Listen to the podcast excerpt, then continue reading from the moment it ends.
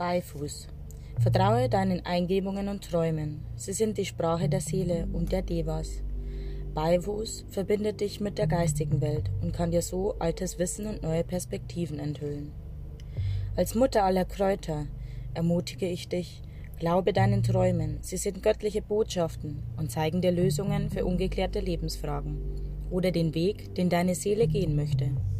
Träume schenken dir auch die Gewissheit, dass der Himmel dich liebt und dich um dich kümmert. Sie gewähren dir Einblicke in die lichten, höheren Reiche und in dein Unterbewusstsein. Ich sende dir Traumengel in der Nacht.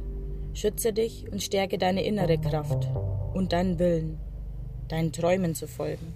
Bringe deine Träume in dein Leben und lasse deine Ideen Wirklichkeit werden.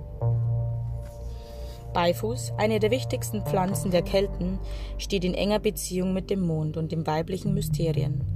Beifuß ist eine mächtige Kraftpflanze, die für Samhain-Rituale und als Dankopfer an die Götter diente.